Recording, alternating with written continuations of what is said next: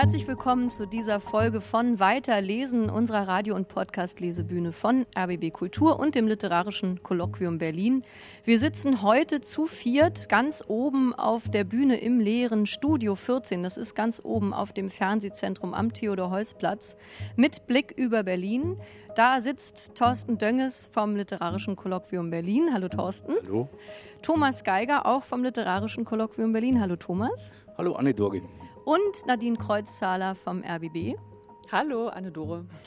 Und ich, Anne-Dore Krohn, auch von RBB Kultur, sitze hier auch. Und wir wollen uns heute eben von hier oben einen kleinen Überblick verschaffen über die Frühjahrsliteratur. Was gibt es für Themen, was für Tendenzen, was wird im Literaturbetrieb im Moment diskutiert und welche Bücher möchten wir vier aus der Flut der Neuerscheinungen herauspicken und empfehlen. Darum wird es heute gehen, aber bevor wir uns über unsere Frühlingslektüren unterhalten, müssen wir einen Geburtstag feiern. Ich möchte mit euch einen Geburtstag feiern und zwar sind wir ein Jahr alt geworden. Weiterlesen ist ein Jahr alt. Wir sind im März letzten Jahres sozusagen aus dem Ei geschlüpft. Da gab es den ersten Corona-Lockdown und wir vom LCB und von RBB Kultur haben unsere virtuelle Literatur-WG bezogen, so nennen wir sie inzwischen. Wir wollten Autorinnen und Autoren eine neue Plattform geben in Zeiten der Pandemie, in der so vieles ausfällt und haben dann eben Weiterlesen gegründet. Mittlerweile haben wir Dutzende von Folgen gesendet und wir haben uns ein bisschen verselbstständigt. Wir sind jetzt eine regelmäßige Sendung, ein Podcast geworden ich würde sagen, das Kind hat laufen gelernt. Und das wollte ich mit euch feiern und habe uns jedem, das können unsere Zuhörerinnen und Zuhörer leider nicht sehen, einen kleinen Geburtstagskuchen mitgebracht und hingestellt. Natascha Freundl, eine entscheidend wichtige Gründerin auch von Weiterlesen, kann heute leider nicht mitfeiern, aber sie feiert aus der Ferne mit. Und ihr könntet jetzt doch bitte alle mal diese Kerze auspusten und euch was wünschen. Das kann man nämlich hören, auch im Radio oder auf unseren Bühnen bei iTunes und in der ARD Audiothek und euch dabei was wünschen, aber nicht verraten. Sonst geht es nicht in Erfüllung.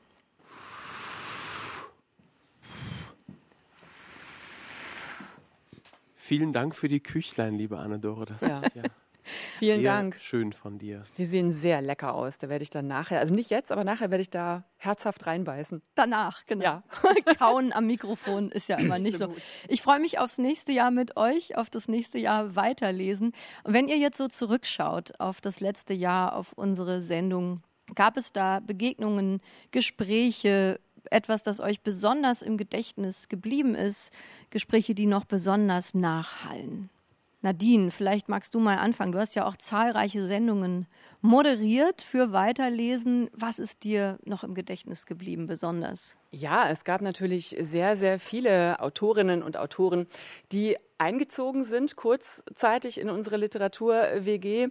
Und es gab wahnsinnig viele schöne Begegnungen, aber eine ist mir besonders im Gedächtnis äh, geblieben. Und zwar war das das Gespräch mit Uwe Timm im, im Mai, also fast genau vor einem Jahr. Ähm, haben wir uns leider nicht persönlich getroffen, sondern ich habe hier in meinem Homeoffice in Berlin gesessen und er in seinem Arbeitszimmer in München und zwar total abgeschottet im Lockdown. Er ist ja auch 80 geworden letztes Jahr und war da eben, hat sich eingekapselt äh, mit äh, seiner Frau. Wir haben am Festnetz miteinander telefoniert. Er hat in seinem Arbeitszimmer sich selber mit dem Smartphone aufgenommen, war da auch ganz aufgeschlossen mit seinen 80 Jahren und ich habe eben zu Hause auch vorsichtshalber nochmal mitgeschnitten, so das Telefongespräch, was sich auch wirklich als gut herausgestellt hat, weil es gab dann diesen Schreckmoment, wir haben geredet, schon so eine halbe Stunde und es war ganz toll und, und auf einmal sagte Uwe Tim, oh Gott, ich habe gar nicht auf Aufnahme gedrückt und ich war so, oh nein.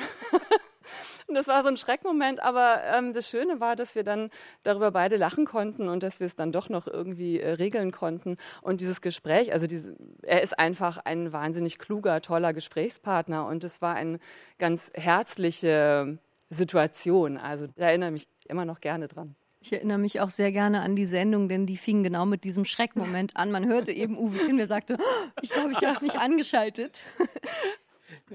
Ja, Thomas, wie ging es dir denn nach diesem Jahr? Du machst ja auch schon lange im LCB Veranstaltungen, moderierst auch, aber jetzt warst du ja das erste Mal wirklich auch Radiomacher. War das ganz neu für dich? Ja, doch ziemlich und das macht mir auch äh, richtig Spaß. Und bei mir ist, glaube ich, das Entscheidende neben der Begegnung mit Autorinnen und Autoren, viele kenne ich ja schon. Was immer schön ist, war, dass man zunächst im Bibliothekszimmer saß und dann irgendwie noch abgedeckt hat, damit das gedämpft ist, damit wir richtigen Ton hinkriegen. Und das war mir natürlich alles neu. Und am schönsten fand ich es dann aber, als es losging und wir uns hier im Hause trafen und dass man im Studio sitzt und miteinander aufnimmt und auch mit Autoren. Ich erinnere mich mit Nico Bleutke war Natascha, die heute leider nicht hier sein kann. Da ist dann doch noch mal ein bisschen anders das Aufeinander eingehen möglich. Und ich bin ja schon, seit ich ein Kind bin, ein Liebhaber des Radios. Ich bin in der Provinz aufgewachsen, in Nordostbayern. Wir konnten Rias Berlin hören und den Bayerischen Rundfunk. Und das war für mich immer schon eine Wunderkiste, das Radio. Und dass ich da jetzt auf der anderen Seite sitze, finde ich wunderbar. Thorsten, wie geht's dir auf der anderen Seite? Ich hatte auch einen Schockmoment. Es war ja dann so schön, als wir auch wirklich hier wieder ins Studio kommen konnten. Und an einem Morgen, denn oft sind die Studios morgens noch leer und wir können sie nutzen, lag ich im Bett und ein Anruf von Anne-Dore Krohn erreichte mich, wo ich Was denn noch? bleibe. Und dann bin ich hierher gerast mit unglaublich schlechtem Gewissen, weil ich einfach verschlafen hatte. Auch das passiert. Und dann saß hier eine unfassbar souveräne, großzügige Ursula Krechel und eine leicht spöttische, auch sehr großzügige, wunderbare Annedore Krohn und sagten, es ist alles in Ordnung. Und das hat mich sehr erleichtert. Und wir hatten dann wirklich auch ein schönes Gespräch, auch wenn ich etwas äh, noch verpennt war. Ach, ich glaube, es war sogar gut für die Stimmung. Und Ursula Krechel hat dann in der Zeit einfach schon ihre Gedichte eingelesen, was sich eigentlich super ergeben hat. Und ich glaube, so schnell bist du noch nie durch Berlin geflogen. Das war tatsächlich äh, ein kühner Ritt. Danke an die BVG bei der Gelegenheit. Ja, also ein Jahr weiterlesen. Wie gesagt, ich freue mich aufs nächste. Und kommen wir jetzt in diesem Frühjahr an. Es ist jetzt ja endlich richtig Frühling. Ganz kurz vorab, wie geht's euch denn jetzt, wenn ihr mal zurückguckt auf nicht nur ein Jahr weiterlesen, sondern eben auch auf ein Jahr Corona, ein Jahr Literaturbetrieb zu Zeiten von Corona? Was hat sich verändert? Wie geht es dem Betrieb? Wie geht es auch dem literarischen Kolloquium in diesen Zeiten? Wir haben ja weiterhin Veranstaltungen gemacht, die dann halt ähm, gestreamt werden, wo leider dann kein Publikum bei uns sein kann. Das ist manchmal dann ein bisschen traurig, wenn wir da in unserem großen Haus sitzen und es sind viel zu wenig Leute da. Manche Sachen sind dann aber auch plötzlich so Lichtblicke. Also wir haben jetzt gerade eine Seite gelauncht für ein Projekt zum Übersetzen in der kulturellen Bildung. Und da waren dann plötzlich Übersetzerinnen und Übersetzer, aber auch Akteure der kulturellen Bildung von überall in ganz Deutschland zugeschaltet. Ähm, und das hätten wir so gar nicht machen können. Das ist dann was, wo ich gemerkt habe, wow, das hätte ich jetzt gar nicht gedacht, dass das so eine schöne Möglichkeit ist. Und das hat sich bewährt mittlerweile. Ich glaube auch, dass da eine ganze Menge bleiben wird. Das wird man sehen. Das wird nicht nur in der Wirtschaft sein, sondern auch in der Kultur. Man wird tatsächlich weniger reisen. Gleichwohl das Reisen und das sich tatsächlich begegnen fehlt auf der anderen Seite schon sehr. Also jetzt eineinhalb Jahre ohne Buchmesse, äh, das ist wirklich irgendwie ein komisches Gefühl. Zum anderen, ich bin ja nicht zuletzt Zeitung, Zeitschriftenmacher. Die Sprache im technischen Zeitalter wird 60 in diesem Jahr. Noch ein Geburtstag. Noch ein Geburtstag. Und das wollten wir im Juli feiern. Das ist jetzt auch verschoben auf Oktober. Aber das Zeitschriftenmachen geht sehr gut auch äh, von zu Hause aus. Und ich kann jetzt hier so ein bisschen angeben und sagen, es wird schöne Hefte geben. Also ich glaube auch, diese Wendigkeit, die ihr alle beschreibt, die empfinde ich auch so. Das war tatsächlich auch bei Weiterlesen so. Ich erinnere mich wahnsinnig gern zum Beispiel an ein Gespräch mit Richard Ford, der an der amerikanischen Ostküste saß in seinem Arbeitszimmer, mit dem ich gesprochen habe, oder T.C. Boyle, der an der Westküste saß, oder ähm, Hallgrimur Helgason, mit dem ich gesprochen habe, der in Reykjavik saß. Das freut mich, dass wir so international auch unterwegs waren und auch wenn die meisten von uns ja kaum gereist sind, zumindest nicht über die Grenzen Deutschlands hinaus, sind wir doch immerhin in unseren Sendungen ziemlich weit gekommen, ziemlich rumgekommen durch die Welt. Und ich hoffe, das ging auch unseren Zuhörerinnen und Zuhörern so. Und was den Literaturbetrieb angeht, habe ich auch den Eindruck, dass alle einfach durchhalten, versuchen kreativ zu bleiben. Ich habe diverse Buchvorstellungen, Präsentationen jetzt schon bei Zoom-Konferenzen erlebt, wo sich dann alle gegenseitig zuprosten. Ich muss aber auch euch zustimmen, irgendwann wäre es auch gut, die Begegnungen wieder aufzufrischen. Denn wir zehren immer noch davon, dass wir uns alle irgendwie mal kennengelernt haben, auf Buchmessen zusammenstanden, in Literaturhäusern saßen. Und das dünnt bestimmt irgendwann aus. Also es ist gut, dass jetzt durch die Impfungen ein bisschen Ende in Sicht ist. Ja, ich würde da zustimmen.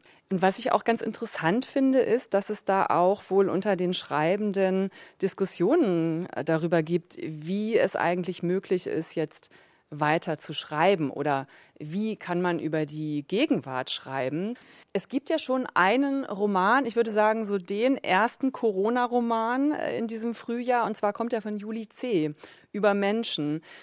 Ist für mich übrigens auch eins der Highlights in diesem Frühjahr. Ich finde den wirklich sehr gelungen, diesen Roman. Aber es ist eben, es ist eben einer, der diese ganze Pandemiesituation, den Lockdown, Verschwörungstheorien, die herumwabern, die Erschöpfung, die Angst, die die Menschen spüren, all das taucht hier eben schon auf.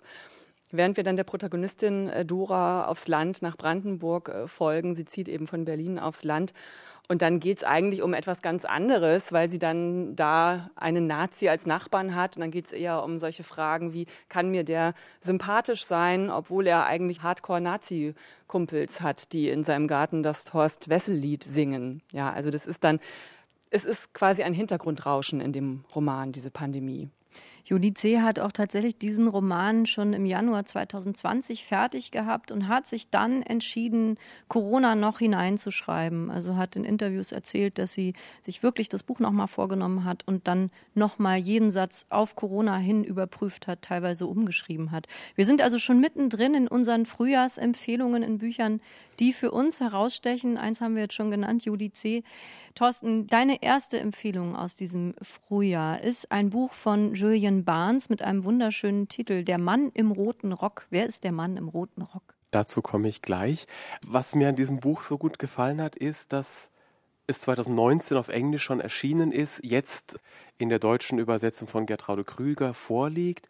Also ein Vor-Corona-Buch, das aber auch nochmal auf eine ganz andere Weise uns rausnimmt aus der Gegenwart wir haben ja manchmal das Gefühl, bei uns ist alles am krassesten. Also wir sind entweder in der allerschrecklichsten Lage aller Menschen, die jemals auf diesem Planeten gelebt haben, oder wir sind die allertollsten, weil wir, was weiß ich, schon mal jemanden zum Mars geschickt haben oder zum Mond. Ja, und dann ist es manchmal ganz schön so zu gucken, wie war es denn in anderen Epochen? Und das tut Julian Barnes mit diesem Buch, ausgehend von einem Gemälde, das Dr. Pottsy at Home heißt und einen Mann in einem roten Morgenrock zeigt. Und dann kommt die Frage auf, wer ist das? Warum sind die Hände so im Zentrum? Ist das ein Pianist? Es stellt sich heraus, es ist ein Chirurg, ein Gynäkologe, der in Paris um 1900 einer der führenden Ärzte seiner Zunft war, der wahnsinnig innovativ war auf vielen Gebieten, der aber auch ein Dandy war, mitten in dieser dandyhaften Welt zwischen Paris und London unterwegs. Und so zieht uns durch diese Bildbetrachtung das Buch von Julian Barnes immer tiefer rein in diese Epoche, in dieses Milieu. Und er zeichnet so ein Porträt einer Gesellschaft, die in vielem wahnsinnig extrem ist, die ganz zeitgenössisch in vielem anmutet. Also die Leute sind wahnsinnig schnell, kommunizieren auch wahnsinnig schnell miteinander, auch zwischen London und Paris. Also es ist jetzt nicht so, als hätten wir das erfunden, dass man schnell über Grenzen hinweg kommunizieren kann. Und dann sind aber viele Sachen wahnsinnig fremd. Zum Beispiel dieses ständige sich duellieren müssen, dass man ständig sich so beleidigt fühlt, dass man jetzt sagt, okay, jetzt muss es wohl, wir müssen uns morgen früh um sechs auf der Lichtung treffen. Das haben wir jetzt ja Du würdest selten. ja verschlafen. Ja, ja. Das, das, haben wir ja selten zum Glück. Jetzt passiert ja. es auf Facebook und Twitter, das Duellieren. Ja, das ist auch furchtbar, aber hier dieses, also tatsächlich diese Gewalt und dann auch tatsächlich diese Waffen, die da neu sind, also die Revolver, die gerade ganz frisch auf dem Markt sind, wo alle sagen, Mensch, das ist ja prima. Da hat jemand schlecht über mich geredet, gehe ich doch mal in sein Büro und schließe ihn tot. Das passiert dann hier. Und dann äh, wirft es aber ganz neue Fragen auch an das Rechtssystem zum Beispiel auf. Wie geht man damit um? Die Franzosen haben dann das Crime passionnel, also das Verbrechen aus Leidenschaft. Das finden die Engländer total skurril, weil es das bei denen einfach nicht gibt, weil so Leidenschaften kennen Engländer gar nicht.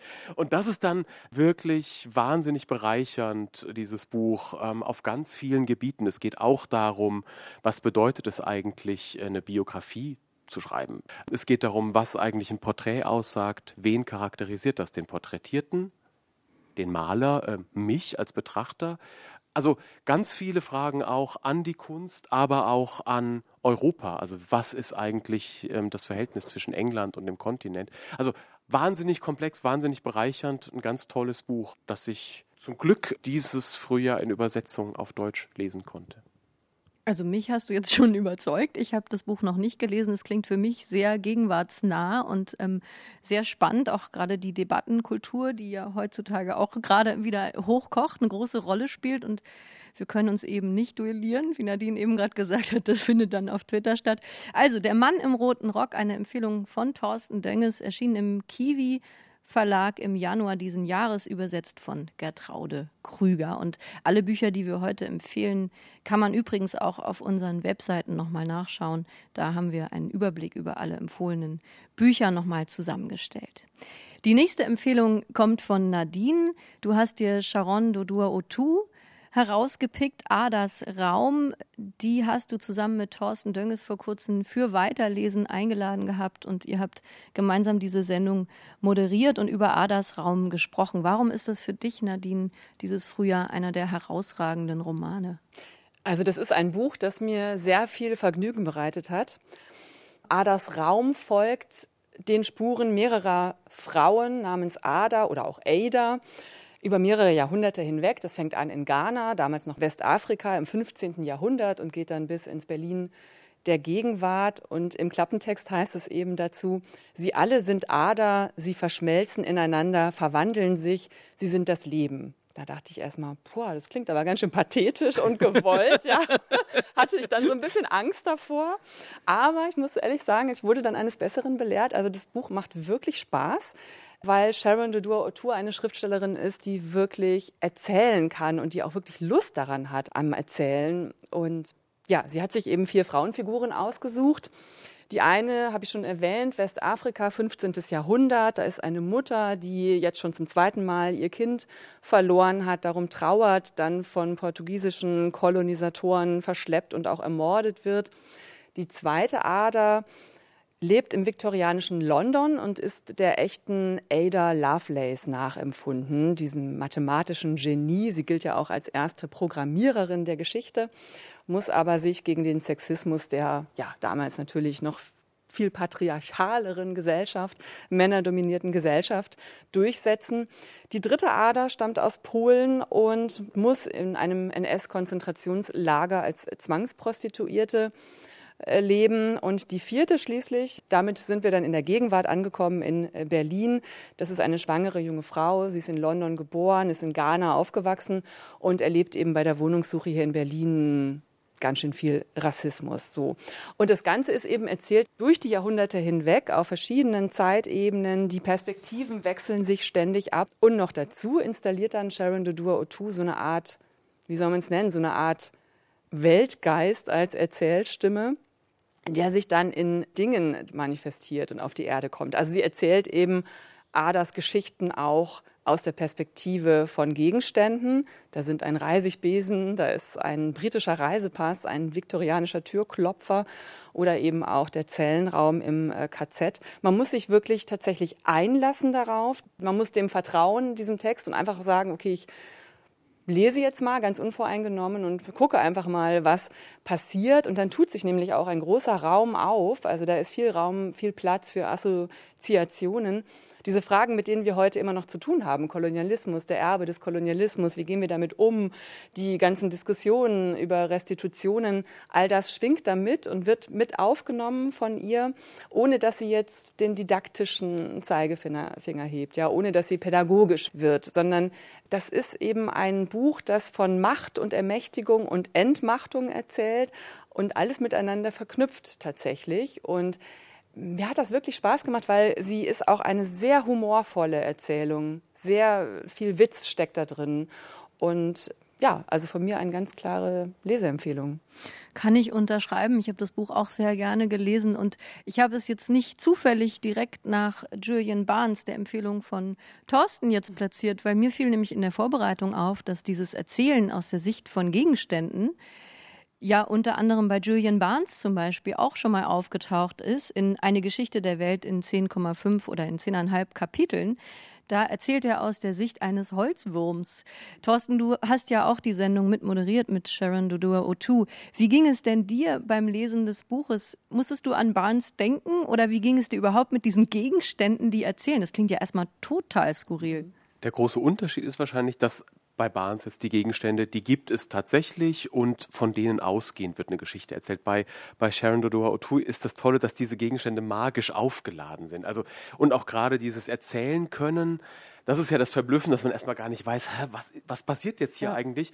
Und da würde ich auch allen, die jetzt auf das Buch neugierig sind, sagen, einfach, einfach anfangen, gar genau. nicht, gar nicht so sehr damit äh, beschäftigen, ja, wie, wie die Konstruktion sein könnte, sondern diesem Erzählfluss, der da aufgebaut wird, Vertrauen, sich reingeben und dann, dann kann man sich wirklich auf diese Objekte verlassen, dass die einen durch diese Geschichte tragen. Ja. Das ist das Tolle daran. Hingeben, sich hingeben, einfach mal. Sich hingeben ist sowieso immer ein gutes Stichwort, finde ich, bei Büchern. Und ich glaube, wir können auch irgendwann mal eine Diskussionsrunde nur über Klappentexte machen. Da kann man ja auch wunderbar drüber streiten. Es ist, glaube ich, wahnsinnig schwer, gute Klappentexte zu schreiben. Mhm. Wie soll man denn ein ganzes Buch in einem Klappentext ausdrücken. Also ich kenne auch Menschen, die sagen, ich lese nie Klappentexte. Also ein, ein weites Feld. Klappentexte beziehungsweise auch Katalogankündigungstexte von Verlagen, die häufig ja auch identisch sind, sind tatsächlich eine Gattung, die einmal der genaueren Betrachtung wert werden. Das Problem ist nämlich, dass man als Verlag auf ganz viele verschiedene Zielgruppen achten muss. Man hat die Kollegen, man hat die Kritiker, die immer äh, geneigt sind, wie wir jetzt uns darüber zu erheben. Man braucht die Buchhändlerinnen, die Buchhändler und man will die Leser. Und der Autor, die Autorin soll sich auch noch wiederfinden. Das ist also wirklich ein, ein Multifunktionstext und schließlich und vor allem soll er den Verkauf irgendwie ankurbeln. Also es ist wirklich interessant, das mal genauer. Könnte man vielleicht mal eine Sendung darüber machen. Und im Klappentext zu viel zu verraten ist natürlich auch doof, wenn dann alles naja, ich weiß ja, was im Buch steht, muss ich es gar nicht mehr kaufen. Das wäre auch ein eigenes Eigentor. Wir kommen zur nächsten Empfehlung. Ich weiß nicht, wie da die Klappentexte sind bei diesen drei Büchern, die Thomas Geiger mitgebracht hat, denn ich habe sie leider noch nicht gelesen. Und zwar geht es um die Kopenhagener Trilogie von Tove Ditlevsen, die 1917 geboren ist, 1976 gestorben ist. Und diese Trilogie ist dieses Frühjahr das erste Mal auf Deutsch erschienen. Warum, Thomas, sollte ich mir endlich die Zeit nehmen, Tove Ditlevsen zu lesen? Tove Ditlevsen ist tatsächlich äh, ein Phänomen. Sie ist in Dänemark eine richtige Autorin, die äh, zum dänischen Kanon gehört. Es gab drei Versuche, sie in Deutschland vorzustellen, in den 60er Jahren, in den 80er Jahren und jetzt ist es der dritte. Zweimal hat es nicht geklappt. Die Bücher brauchen ihre Zeiten, komischerweise. Es gibt für verschiedene Weltzugänge verschiedene offene Ohren und dass das die Kopenhagener Trilogie heißt, da sind wir eigentlich schon wieder beim Thema Klappentexte. Die hießen nie so. Äh, das, das ist nämlich erst erfunden worden jetzt in den letzten Jahren. Und als Kopenhagener Trilogie wurde es an 16 oder 17 Märkte verkauft bis in die USA. Die Geschichte, das ist eine Autobiografie in drei Bänden. Tove Ditlevsen stammt aus Kopenhagen, deswegen Kopenhagener Trilogie, aus dem tiefsten Proletariermilieu in Westerbrö. Ihr Vater war Handwerker, oft arbeitslos. Sie ist 1917 geboren, ist auf der Straße groß geworden, hat sich auf der Straße erzogen, hatte sehr früh einen Hang zum Lesen und zum Dichten. Sie konnte für ihre Familienfeiern als Kind schon Gedichte machen, also das hatte sie tatsächlich als Talent. Und sie wollte da raus aus dieser Welt. Sie wollte da raus um fast jeden Preis. Und das hat sie gemacht über verschiedene tatsächlich auch Bekanntschaften und Ehen. Also ihr erster Mann war äh, 30 Jahre älter, hatte ein Doppelkinn und war also erotisch sozusagen eher abstoßend, aber er hat sie in die Welt der Literatur eingeführt und das hat sie auch ergriffen. Und sie hatte im Ganzen vier Ehen, vier Männer. Zwei davon würde ich jetzt mal als Funktionsehen bezeichnen. Das erste war die mit dem Verleger. Die dritte war mit einem Arzt. Sie war nämlich dann drogenabhängig. Sie war abhängig von Petitin. An das Petitin ist sie geraten wegen einer Abtreibung, auch an diesen Arzt. Und sie erzählt, da aus den 30er, 40er Jahren eben, wie man als Frau durchs Leben ging, wie man auch strategisch vorging, wie man versuchte aufzusteigen Und diese Geschichte der Abtreibung ist wirklich ganz bitter zu lesen. Und während der erste und der zweite Band Kindheit und Jugend auch durchaus heiter und humorvoll sind, und sie hat auch eine große Fähigkeit, sich selber so darzustellen, dass man sich an ihr freut, auch an ihrer Lebensklugheit, an ihrer Street Credibility. Sie konnte sich wirklich durchsetzen, bis es dann eben zu dieser Abhängigkeit kam. Und das ist der dritte Band. Und der nimmt einen extrem mit beim Lesen. Das kann ich nicht anders sagen. Bis zur Hälfte bleibt es etwa so. Und dann, wenn es in die in die Geschichte der Drogenabhängigkeit und dann auch bis zum Selbstmord, der, der, wird natürlich nicht mehr geschildert, aber sie hat sich dann das Leben genommen, ist das auch ein sehr berührendes Buch. Und das läuft unter Autofiction und läuft unter Elsa Ferrante. Also da gibt's dann die verschiedenen Verkaufslabels, die man diesem Buch anhängt. Aber so wie du das zu O2 gesagt hast, ich glaube, einfach mal reinlesen und dann bleibt man dabei über drei Bände lang. Übersetzt wurde es übrigens von Ursel Allenstein und erschienen ist es bei Aufbau. Ja, die Empfehlung, die ich mitgebracht habe als erste, ist für mich tatsächlich ein Leuchtturm in diesem Frühjahr. Und zwar ist es der Roman Das Debüt Identity von Mitu Sanyal bei Hansa erschienen im Februar. Und dieses Buch mag ich so wahnsinnig gerne, weil es zeigt, dass man strittige Themen mit Humor auch verhandeln kann. Mitu Sanyal knöpft sich ganz wichtige Diskurse unserer Zeit vor. Es geht um Identitätspolitik, es geht um Race, es geht um Gender. Aber auch hier wird, wie Nadine gerade für Sharon Dodua Utu beschrieben hat, kein moralischer Zeigefinger erhoben. Und Mitu Sanyal verhandelt diese Themen durchaus mit Blick auf die britischen Comedies. Das hat sie in Interviews auch gesagt. Also sie hat sich davon inspirieren lassen. Dieses Buch ist nicht verbiestert und diese ironische Annäherung an Debatten um Identitätspolitik habe ich als so wohltuend empfunden, dass ich denke, dieses Buch sollten bitte möglichst viele Menschen lesen. Dann können wir alle einmal gemeinsam herzhaft darüber lachen und dann vielleicht noch mal gelöster einsteigen in unsere ganzen Debatten. Ganz kurz zum Inhalt dieses Buches. Es geht um eine Studentin, die heißt Nivedita, die hat einen Blog, der heißt Identity. Das setzt sich zusammen aus Identität und einem Bezug auf Brüste, Titten, klar. Und diese Nivedita hat eine Professorin. Die Professorin heißt Saraswati, die unterrichtet Postcolonial Studies und Intercultural Studies und alle verehren diese Professorin. Doch dann kommt ja der große Super-GAU, denn diese Professorin, es kommt eines Tages raus, ist gar nicht indischstämmig. Sie hat sich ausgegeben als Person of Color, sondern sie ist einfach eine Sarah Vera Thielmann aus Karlsruhe die sich die Haut chirurgisch verdunkeln lassen hat. Und wie, was das dann auslöst in der Gesellschaft, was es für Reaktionen daraufhin gibt, auch im Social Media Bereich, das beschreibt Mitu Sanya hier wirklich mitreißend und anschaulich und man muss sagen, es gibt tatsächlich auch reale Vorbilder für solche Fälle. Sehr bekannt ist der Fall von Rachel Dolezal, eine amerikanische Kulturwissenschaftlerin, die sich auch als Afroamerikanerin ausgegeben hat, aber eigentlich sind die Eltern beide weiß. Also Mitu Sanyal hat so einen Fall nach Deutschland transferiert und dieses Buch liest sich wirklich wie ein Schnellkurs in Sachen Identitätspolitik. Ich fand, also ich habe dieses Buch auch sehr gerne gelesen und habe mich wirklich auch köstlich amüsiert. Und ich finde, es ist ja einerseits eben behandelt es diese Identitätspolitik und alle möglichen Positionen dazu. Und andererseits ist es auch eine herrliche Satire auf den Akademikerbetrieb. Also das fand ich auch köstlich, wie sie da die einzelnen ähm, Positionen und diese einzelnen, äh, diese Diskussionen auch abbildet, die sich da entspinnen. Äh, du hast jetzt so schön gesagt, äh, Anne-Dore, das Buch erhebt nicht den moralischen Zeigefinger. Das Tolle ist, im Buch werden diese Finger dauernd erhoben. Ja. Das ist halt so irre, weil ständig genau. alle übereinander, aufeinander Demos organisieren. Das Ganze, ja. das ist noch so schön, das spielt, also Sarah Vera ist natürlich großartig aus Karlsruhe. es spielt aber auch noch in Düsseldorf. Also Düsseldorf an der Uni, da äh, lehrt diese Ikone. Das ist auch so toll. Und alle hocken dann da in Düsseldorf und organisieren Demos gegen diese Saraswati.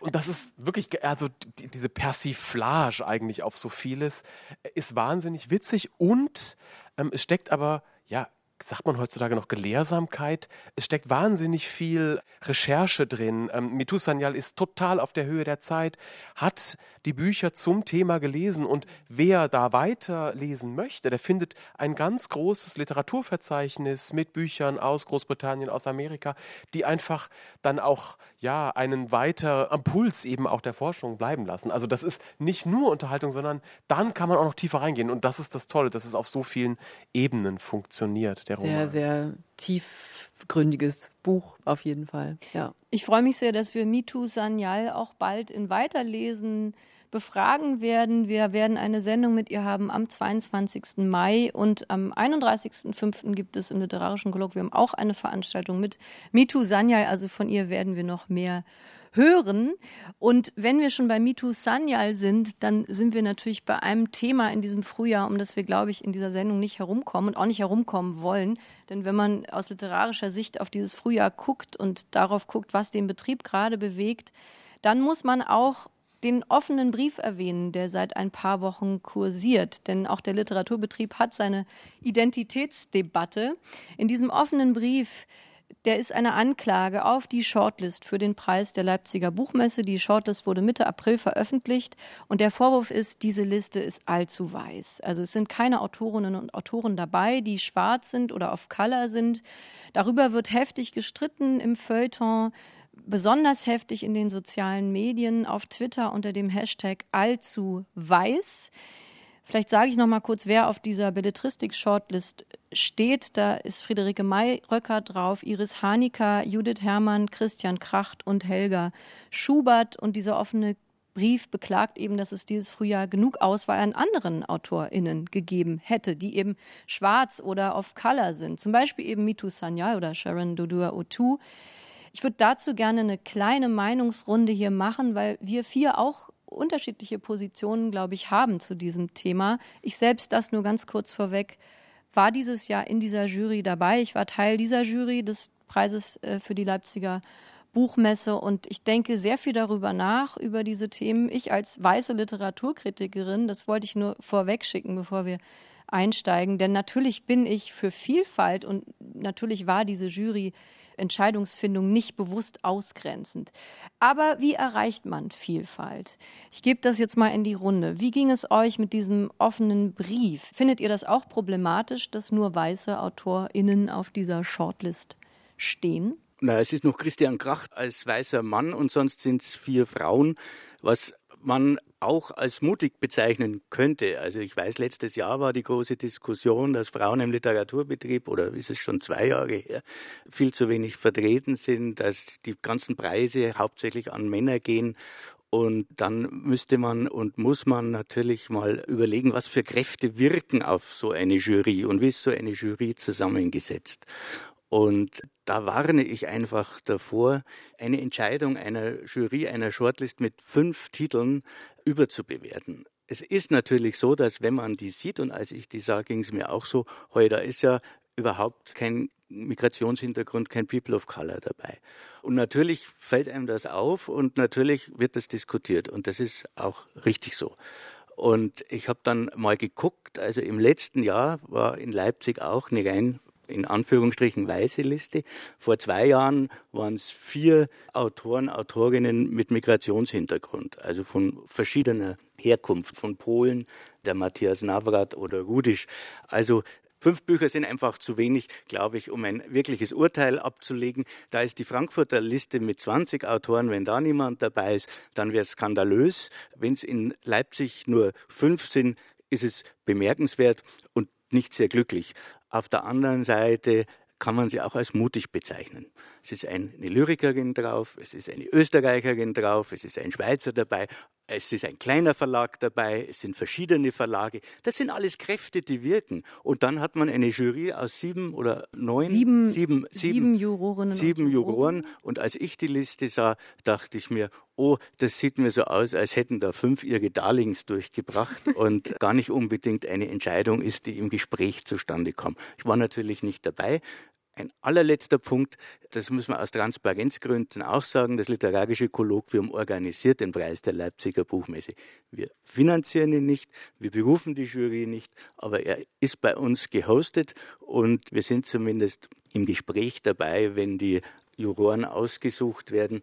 Und wir sitzen hier auch zu viert und sind alle weiß. Das muss man auch noch sagen. Ja, das stimmt. Ich kann immerhin so viel ausplaudern, äh, dass wir in der Jury-Diskussion natürlich auch Autorinnen und Autoren of Color dabei hatten, schwarze Autorinnen und Autoren. Und die wurden am Ende einfach überstimmt. Am Ende war es eine Mehrheitsentscheidung. Und das ist aber der Punkt, über den ich ehrlich gesagt am meisten nachdenke in den letzten Wochen. Denn wie neutral kann ein ästhetisches Urteil sein? Das ist tatsächlich die Frage, wo ich auch sehr gerne einfach offen sein möchte und offen bleiben möchte.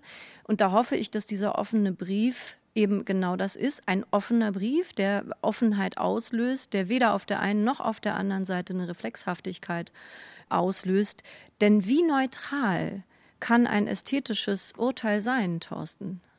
Na, das ist ja die große Frage. Also wenn dann eine Jury sagt, wir haben rein nach ästhetischen Kriterien entschieden, also das, ja, was sind denn diese Kriterien? Also wer schreibt die schöneren Sätze oder wer, wer kann besser äh, Kommas setzen? Also ich meine, das kann es ja nicht sein. Es geht ja immer auch darum, was wird da erzählt, ähm, wie sind die Perspektiven auch auf Gesellschaft, wer soll damit angesprochen werden? Und da würde ich mich auch anschließen, Thomas, das ist zumindest unglücklich, denn, und das ist das Besondere, in diesem Frühjahr gibt es eben wahnsinnig viele sehr spannende, herausragende Bücher, ähm, wie jetzt gerade eben Sharon Dodua Otu, Mitu Sanyal, Hengame Yagubi Farah. Ähm, also man, man hätte quasi schon da die Qual der Wahl gehabt. Und das ist halt das, was mich zumindest irritiert hat, als ich von dieser Liste erfuhr. Man kann für jedes der Bücher auf der Liste natürlich auch wahnsinnig viel Positives finden und Gründe, warum die auf diese Liste gehören.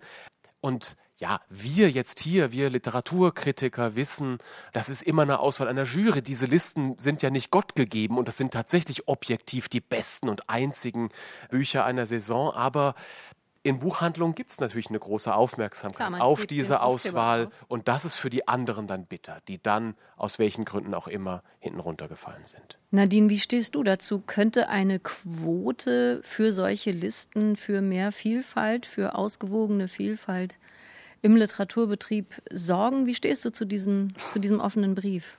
Also ich finde auch, erstmal grundsätzlich, natürlich sollte jede Jury unabhängig darüber entscheiden dürfen und nach literarischen Kriterien, nach literarischer Qualität, welche Bücher nun auf eine Shortlist kommen.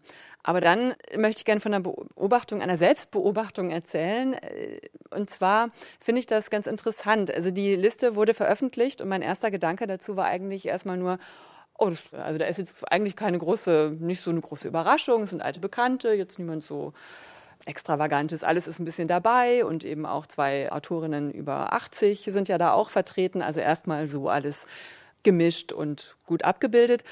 Also als allererstes ist mir als weißer Frau überhaupt nicht direkt in den Kopf gekommen, da fehlen aber Person of Color. Wo sind die denn? Ja, das fand ich dann und dann sickerte es langsam bei mir auch so durch und dann fand ich das eine ganz interessante Beobachtung, warum fällt mir das denn nicht als allererstes auf, ja? Und da muss ich mich schon fragen, gibt es da blinde Flecken?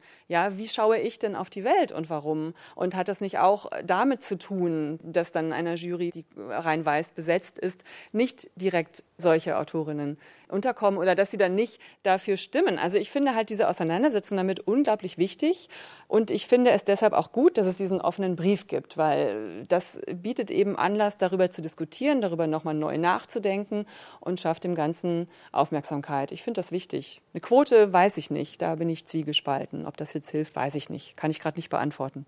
Ich würde mich tatsächlich auch nochmal Thorsten anschließen.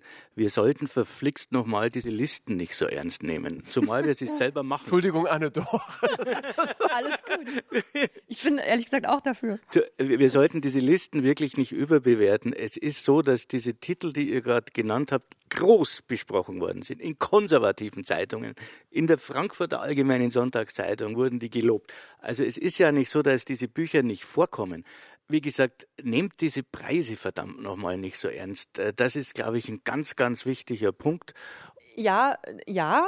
Also mir fällt es dann vielleicht auch gar nicht so schwer, aber wenn ich dann an die Autoren und Autorinnen denke, die mir auch schon teilweise gesagt haben, wenn man nicht auf der Longlist ist oder auf der Shortlist, dann finde ich gar nicht statt. Also zumindest im letzten Jahr hat sich das vielleicht nochmal verstärkt, weil durch Corona ist so viel ausgefallen und so. Das kurbelt eben schon diese Bücherverkäufe an, ja. Und aus dieser Sicht Stimmt so schon. ganz so unwichtig sind diese Listen dann eben leider Mhm. nicht. Ja, das ist das eine, aber, da, aber wir sollten sie doch nicht noch groß reden. Ja, aber es ist schon auch was dran. Ich meine, für die Verlage wirtschaftlich macht es tatsächlich einen Unterschied. Die Verkäufe gehen tatsächlich hoch. Und ich verstehe auch den Punkt, den Nadine gerade erwähnt hat, dass sich Autorinnen und Autoren da vielleicht zurückgesetzt fühlen. Und deswegen plädiere ich eben dafür, lasst uns darüber nachdenken. Lasst uns wirklich gucken, wer sind die Gatekeeper? Welche Bücher formen auch die Urteilskraft? Was geben wir unseren Kindern zu lesen? Ich plädiere einfach sehr dafür, dass wir diese Debatte als Chance verstehen, um wirklich kritisch darüber nachzudenken. Und ich meine, wie Nadine gerade sagte, worauf wir neugierig sind, das zeigt ja auch, was wir für einen Blick auf die Welt haben. Aber das Schöne an Literatur ist ja auch, dass sie diesen Blick erweitern kann. Also ich hatte, bevor diese Liste rauskam, Mitu Sanyal gelesen, Identity, und auch Shader Basiar und war deswegen schon auf das Thema auch ja, fokussiert und wusste, da ist gerade was. Also in den Büchern wird das verhandelt und kommt das vor. Und ich bin deswegen jetzt keine Person of Color geworden, aber äh, diese Bücher haben mich sensibilisiert und ich habe irgendwie das Thema mhm. auf dem Schirm durch die Bücher. Das ist ja das Tolle, was die Bücher auch bewirken können.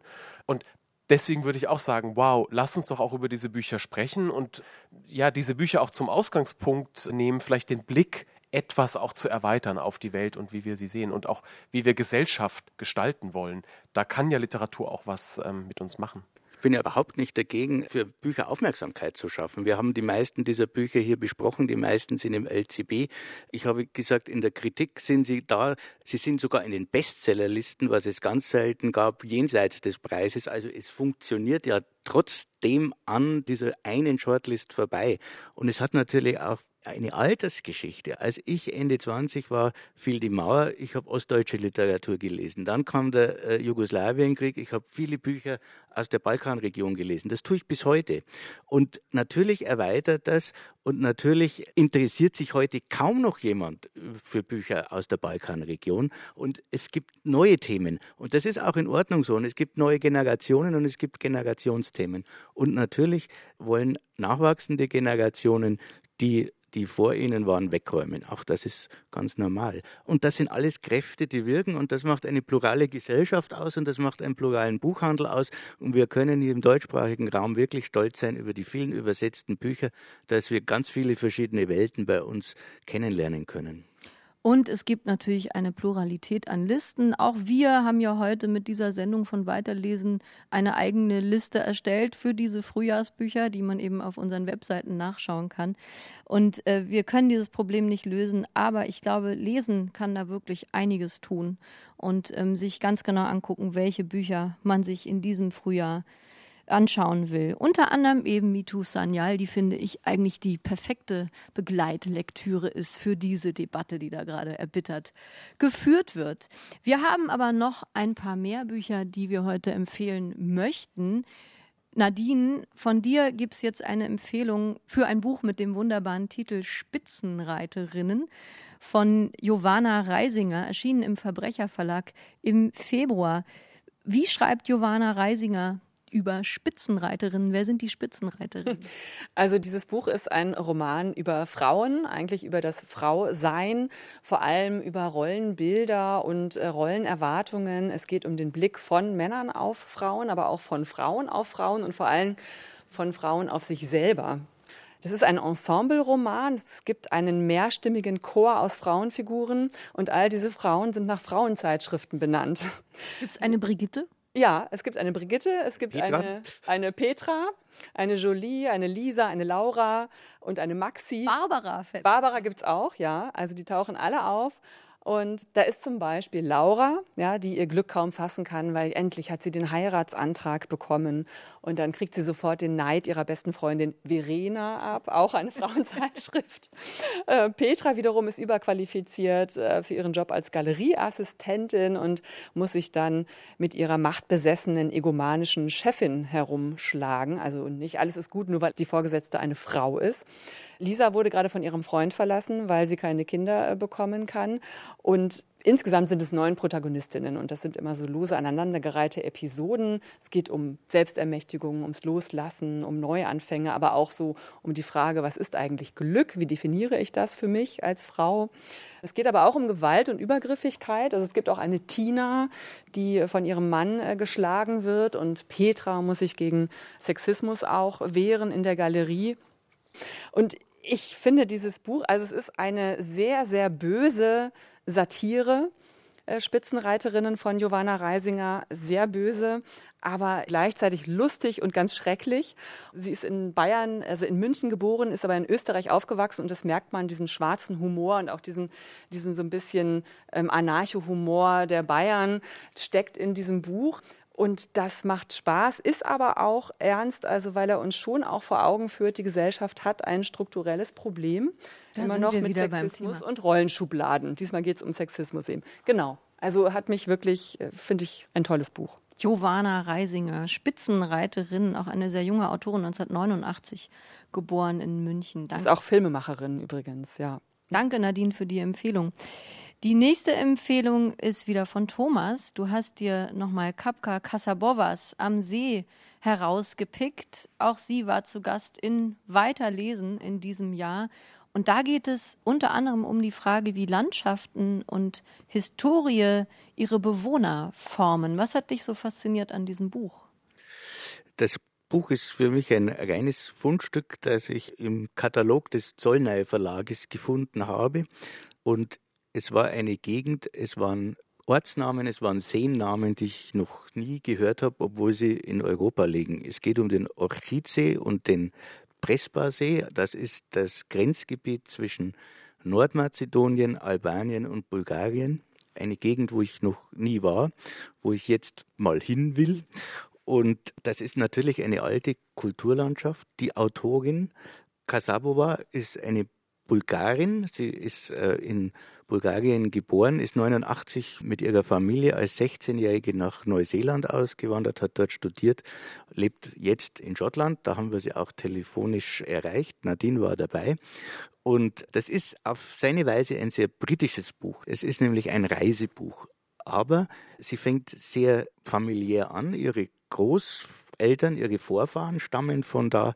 Und sie sagt, wenn sie an diesem See ist, dann lebt sie auf. Und zunächst denkt man, das sei also eine oblique, wunderbare Landschaft und diese Landschaft verdüstert zunehmend, weil es, äh, wir haben es mit Albanien zu tun, wir haben es mit Kriegen zu tun, wir haben es mit verschiedenen Religionen zu tun, die da aufeinanderstoßen. Das geht in manchen Jahrhunderten gut, in anderen ist es furchtbar. Es gibt die Via Ignatia, die von, von der Adria nach Istanbul reicht. Also es ist wirklich schon ein römisches Gebiet. Und über Treffen mit Personen erzählt sie die Geschichte der Landschaft und erzählt sie die Geschichte der Menschen, die zum einen einfach sehr angenehm ist und zum anderen aber lernt man unwahrscheinlich viel. Zum Beispiel, dass der griechische Bürgerkrieg, der dort stattgefunden hat, der erste Krieg im Kalten Krieg war, so schrieb sie das, mit über fast 150.000 Toten und einer Million Vertriebenen. Ich wusste davon nichts. Und das ist eben auch ein Grund, warum man oder warum ich lese, damit die Welt eine größere wird. Ja, Nadine, du warst ja auch dabei bei diesem Gespräch. Für dich ist die Welt dadurch bestimmt auch größer geworden? Ja, sehr viel größer. Das ist ein ganz faszinierendes Buch und ich fand auch interessant, wie sie überhaupt darauf kommt, auch diese Recherche zu machen. Sie hat nämlich, seit sie ein junges Mädchen ist, immer so diese Melancholie und irgendeine Art von Schmerz in sich gespürt. Und das zieht sich so durch die ganzen Frauengenerationen. Und sie hat sich dann auch gefragt, woher kommt das? Wieso?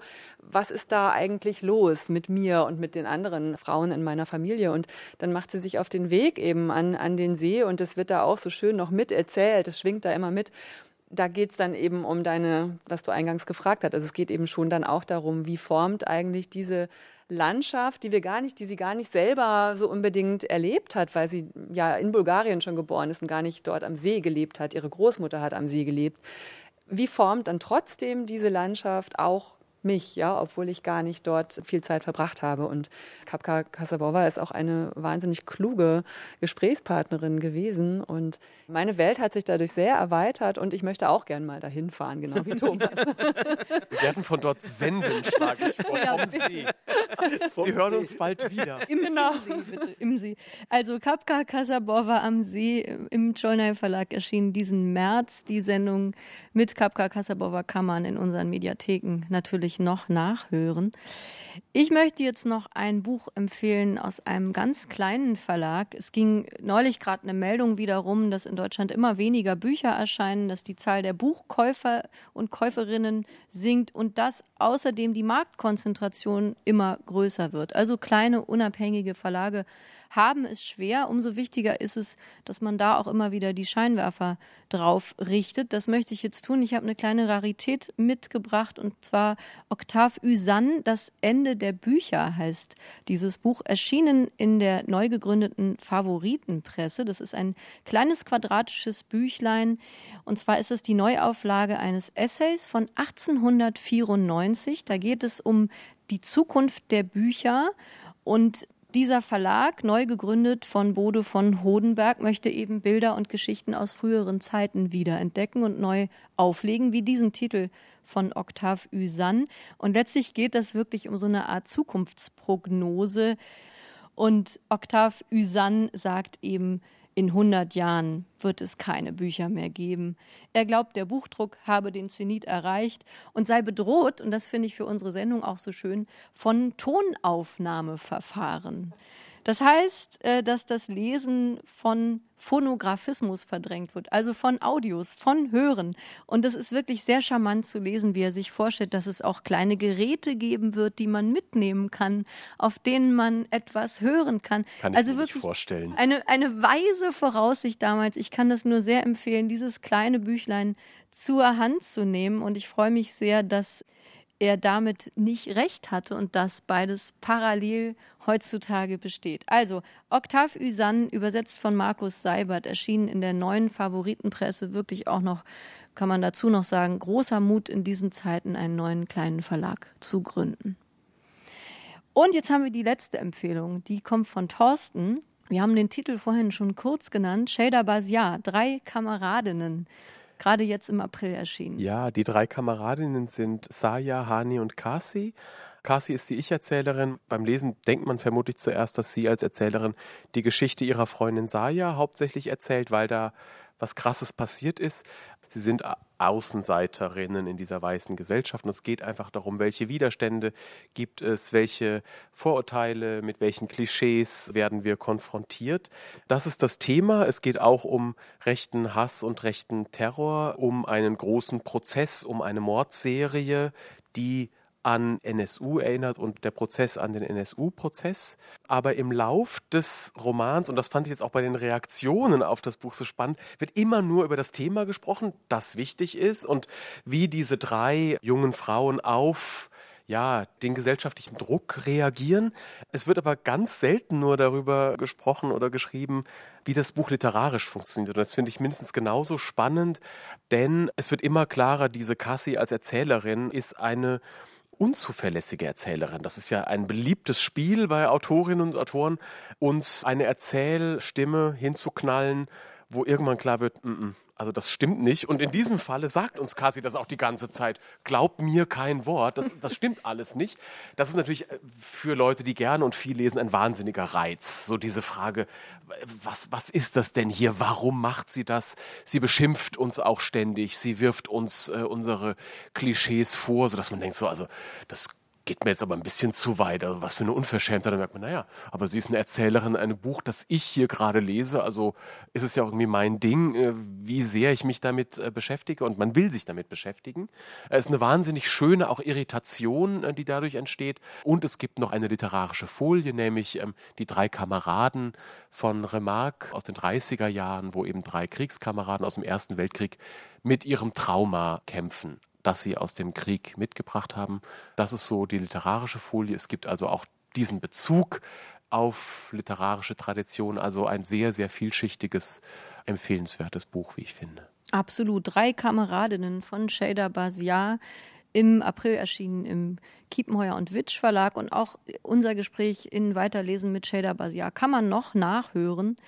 Ja, vielen Dank an euch alle. Vielen Dank an Thomas Geiger und Thorsten Dönges vom LCB. Vielen Dank an Nadine Kreuzhaler von RBB Kultur. Anne-Dore, darf ich jetzt endlich in diesen Kuchen beißen?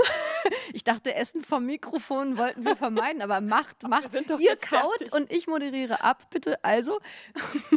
Vielen Dank an Appetit. dich, liebe Anne-Dore, dass du uns so schön durch diese äh, Sendung begleitet hast und durchmoderiert hast. Wir haben heute ein Jahr weiter Lesen gefeiert. Und während ihr jetzt in euren Kuchen da beißt. Vielen Dank, vielen Dank für den Kuchen. Ich habe noch nicht gefrühstückt. Lasst es euch schmecken. Zum Abschluss noch ein paar gute Aussichten. In den kommenden Sendungen von Weiterlesen sprechen wir unter anderem mit Judith Herrmann über ihren neuen Roman Daheim. Wir sprechen mit Mitu Sanyal über Identity. Wir sprechen mit Christoph Hein über Guldenberg und mit Julia Marfutova über ihr Buch Der Himmel vor 100 Jahren.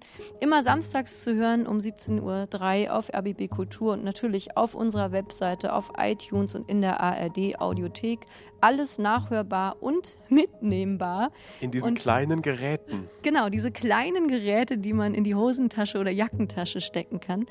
Kurzkritiken zu allen heute empfohlenen und erwähnten Büchern finden Sie auch auf unseren Webseiten.